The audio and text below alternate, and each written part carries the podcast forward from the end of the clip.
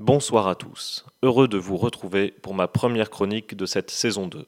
Cette année, je collerai peut-être un peu moins à l'actualité et ne vous parlerai pas, par exemple, de ce cycliste tué ce week-end par un chasseur en Haute-Savoie. Le chasseur a été hospitalisé en état de choc. Le cycliste n'a pas eu cette chance, tué sur le coup alors qu'il se baladait en VTT dans les bois. Non, je ne vous en parlerai pas, donc, car en lieu et place d'un relevé de l'actualité signifiante, j'essaierai cette année de développer quelques thèmes de fond ambition qui ne m'empêchera pas quelques écarts, comme vous l'imaginez. Je souhaiterais débuter cette nouvelle saison par une série de chroniques dédiées aux questions de femmes, faisant le lien avec la saison précédente où nous avions parlé de la victoire en Irlande du référendum sur l'avortement et du cas de l'Argentine, avec donc un premier épisode de cette série traitant de l'accès à l'IVG, notamment sur le continent américain. Ma deuxième chronique posera une grande question biologique. À quoi servent les règles pour l'espèce humaine? La troisième enchaînera avec l'endométriose, maladie complexe et peu connue qui touche pourtant une femme sur dix. Faites le compte autour de vous.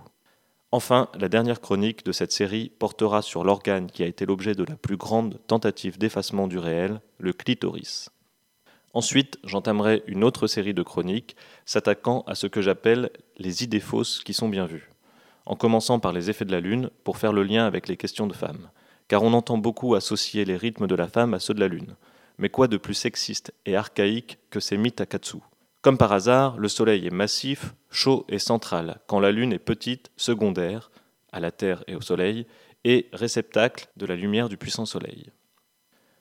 Je ne peux commencer cette première série de chroniques sur la femme sans répondre à une interrogation tout à fait légitime. Une voix d'homme qui parle de règles ou du clitoris, c'est quand même un peu bizarre.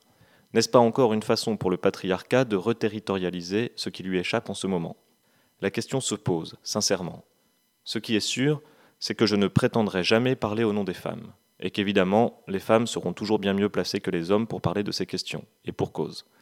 Mais si j'aborde ces sujets, c'est tout simplement parce qu'ils m'intéressent, parce qu'ils sont centraux, cardinaux dans nos existences. Sans parler du fait qu'on a tous une mère, parfois une sœur, une fille, voire une amante, pour les plus chanceux ou les plus classiquement hétéros, ces questions sont aussi vitales dans la vie d'un homme la question de l'avortement, l'interrogation massive devant le mystère des règles, le plaisir sexuel féminin, sans parler du patriarcat qui nous transperce tous. Voilà donc depuis quel endroit je parle, depuis mon simple désir d'en savoir plus et d'y voir plus clair.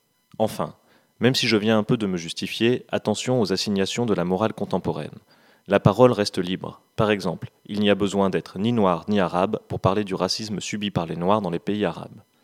Et puis la plupart des trisomiques n'ayant pas accès à la parole, on se doit, nous autres, de parler du fait qu'en ce moment même, en Afrique, on les enchaîne encore aux arbres que le réchauffement climatique a épargnés. Car, oui, l'Occident n'a pas le monopole de la barbarie, axe de réflexion qui viendra souvent tendre mes chroniques. Mais revenons-en aux femmes. Vous l'avez peut-être entendu, le pape le plus à gauche, le plus moderniste que nous n'ayons jamais eu, a dit la semaine dernière qu'avoir recours à l'avortement, c'est comme avoir recours à un tueur à gages. Balèze la comparaison. S'il pouvait claironner autant sur les histoires de pédophilie dans l'Église, à l'heure où tout le monde se paie des communicants, cette phrase ne peut pas être un dérapage. C'est évidemment contrôlé, prémédité. Qu'est-ce que cela nous dit? Certes que le pape est un machiste opposé à l'avortement, ça on le savait, mais cela nous dit surtout à quel point l'avortement est encore un enjeu de croisade pour les forces obscures. Aussi, en Argentine, pays où a sévi le sus-dit pape avant que par malheur il ne débarque en Europe, triste retour de flamme de la colonisation, la loi autorisant l'avortement, dont nous avions parlé l'an dernier, n'est finalement pas passée, bloquée par le Sénat. On sait à quel point l'Amérique latine est sexiste, et peut-être l'Argentine en particulier, les Argentins étant un peu les Italiens de là-bas. Je vous laisserai jauger cette hypothèse géographique basée sur un ressenti strictement personnel. Rappelez-vous notre surprise l'an dernier, quand nous nous apercevions que l'avortement n'était pas encore légal dans un aussi grand pays que l'Argentine, pourtant gouverné récemment par la gauche et qui plus est par une femme. On nous aurait donc menti sur la gauche. Sachez que seuls deux pays ont légalisé l'IVG en Amérique latine. Cuba dès 1965. Ah, on a beau dire, ça a quand même du bon la révolution, mais ne vous égayez pas trop vite. Je prépare une chronique incendiaire contre Guevara et son fidèle ami Castro. Chronique qui vous invitera, j'espère, à faire des cocktails Molotov avec vos t-shirts du Che. Et oui, la morale de l'époque, c'est aussi le recyclage, donc on ne va quand même pas jeter ces t-shirts. Donc Cuba, très en avance sur la médecine de façon générale, et l'Uruguay depuis 2012.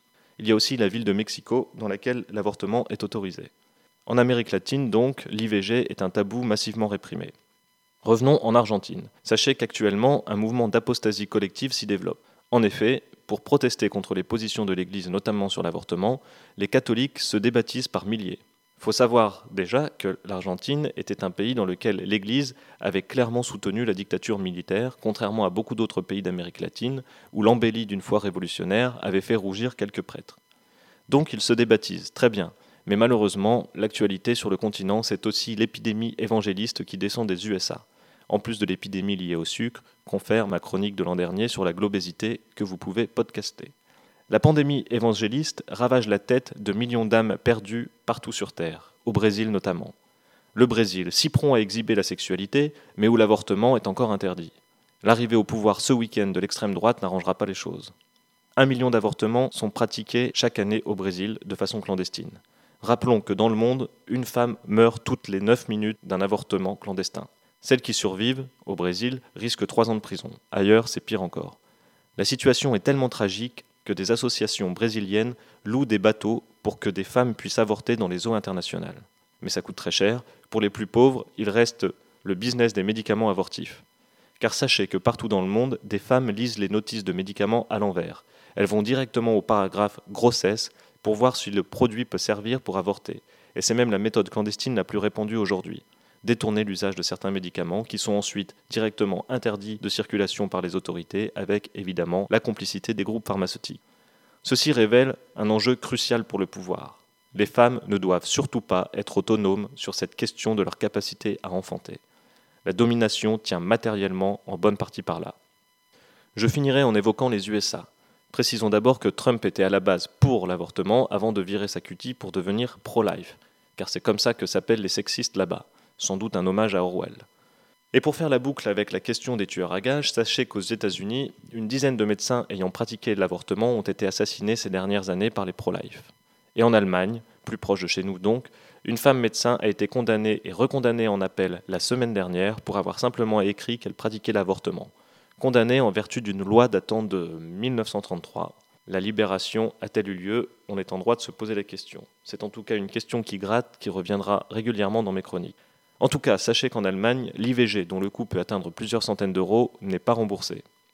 Mais pour conclure, je tiens à préciser que cette chronique, certes un peu flippante, on a parfois l'impression de régresser, ne devrait pas nous faire perdre de vue le verre à moitié plein. Jamais autant de femmes sur Terre n'ont eu autant accès à l'éducation, à la contraception et à l'avortement, ce qui présage un avenir radieux. Et même si c'est encore trop peu, la machine libératrice est lancée. Rien ne pourra plus l'arrêter. En Europe, en Inde, en Chine, à une vitesse folle, si on a le luxe, comme nous, de prendre un peu de recul anthropologique, le process de libération s'attaque mécaniquement au patriarcat et à la domination en général. À bientôt pour le prochain épisode.